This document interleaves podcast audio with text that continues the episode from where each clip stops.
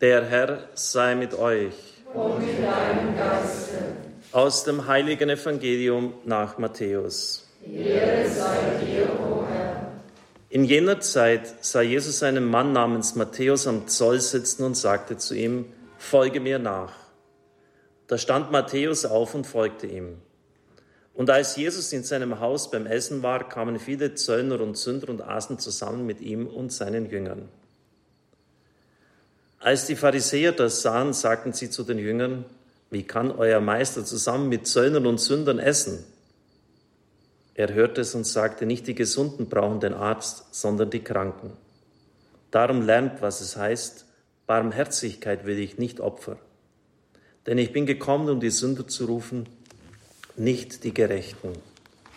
Evangelium unseres Herrn Jesus Christus. Los sei dir, Christus.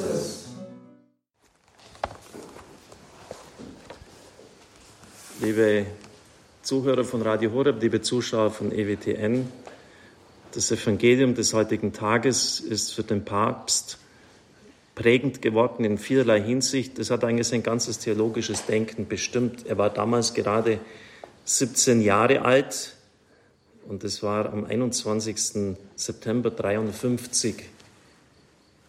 Also er kann sich noch genau an das Datum erinnern. Er war damals schon ein praktizierender Katholik und ist öfters in die örtliche Kirche von San José de Flores, einem Stadtteil von Buenos Aires, gegangen. Und er wollte gerade mit seinen Kameraden den Tag des Studenten feiern. Und dann hat er irgendwie gespürt, er soll in die Kirche gehen. Er traf einen Priester, den er nicht kannte und der auf ihn den Eindruck einer tiefen Spiritualität machte, sodass er beschloss, bei ihm zu beichten. Groß war seine Überraschung, als er feststellte, dass das nicht eine Beichte wie viele andere war, sondern eine, die seinen Glauben aufrüttelte. Diese Beichte gab ihm seine geistliche Berufung zu erkennen. Der Eindruck war so stark, dass er beschloss, nicht mehr zum Bahnhof zu gehen und mit sich, mit seinen Freunden zu treffen, sondern zurück nach Hause. Und von nun an war er der festen Überzeugung, er wollte Priester werden. In dieser Beichte ist mir etwas Seltsames passiert. Ich weiß nicht, was es war, aber es hat mein Leben verändert.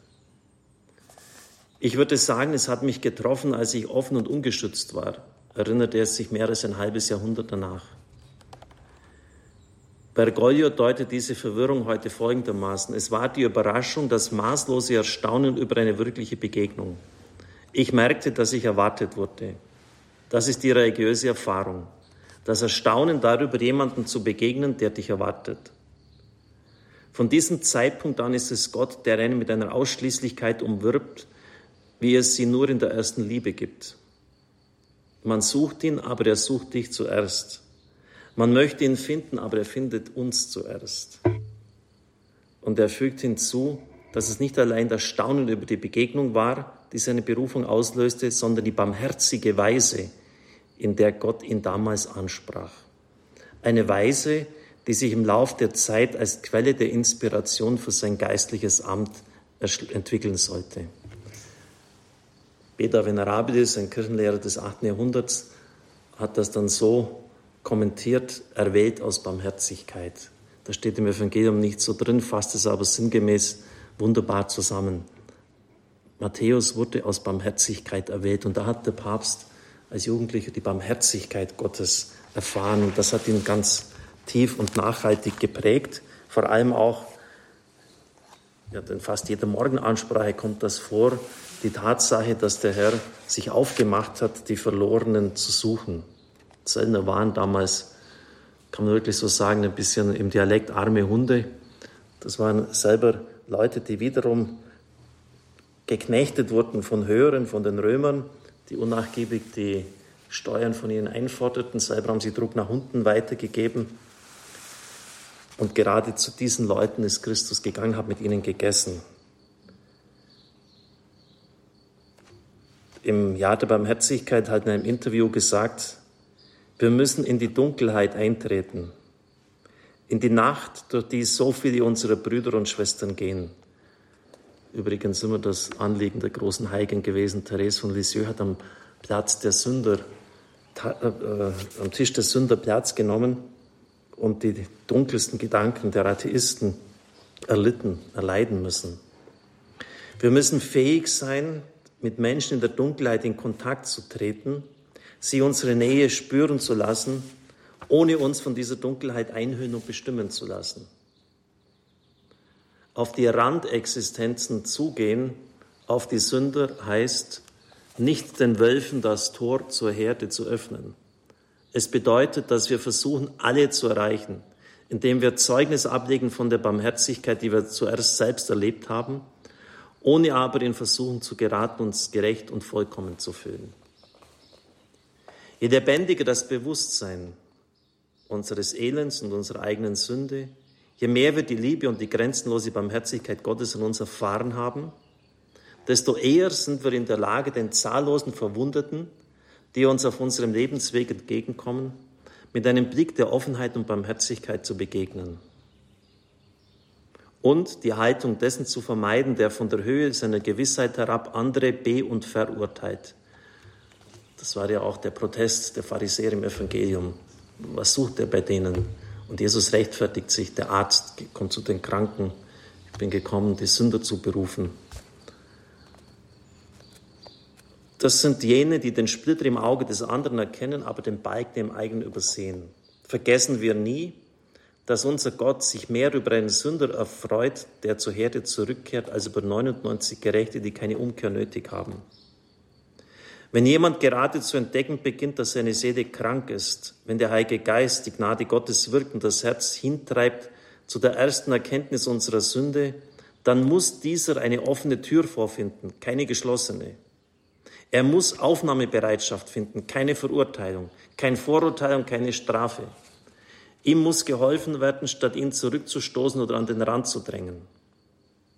Manchmal besteht durchaus das Risiko, dass die Christen mit ihrer Psychologie der Gesetzestreue das Feuer auslöschen, das der Heilige Geist im Herzen eines Sünders entzündet. Eines Menschen, der an der Schwelle steht, der gerade anfängt, wieder Sehnsucht nach Gott zu empfinden. Doch ich möchte noch auf ein anderes Merkmal der Gesetzeswächter hinweisen, das zeigt, wie viel Heuchelei in ihnen ist. Eine formale Treue zum Gesetz, die letztlich nur ihre tiefen Verletzungen verbirgt. Jesus findet dies für diese Menschen harte Worte. Er nennt sie Gräber, die außenweise angestrichen sind, also Menschen, die nur äußerlich glauben. Innerlich haben im tiefsten ihrer Seele sind sie Heuchler. Menschen, die sich an den Buchstaben des Gesetzes klammern, aber die Liebe vernachlässigen. Menschen, die nur Türen zuschlagen und Grenzen ziehen können. Das 23. Kapitel des Matthäus-Evangeliums spricht hier eine klare Sprache, das sind die sechs Weherufe. Dorthin sollten wir unseren Blick richten, wenn wir verstehen wollen, was Kirche ist und was sie niemals sein darf. Dort wird das Verhalten jener beschrieben, die schwere Bündel schnüren und sie ihren Mitmenschen aufbürden, selbst aber keinen Finger krumm machen. Menschen, die gern an der ersten Stelle stehen, die sich Meister nennen lassen.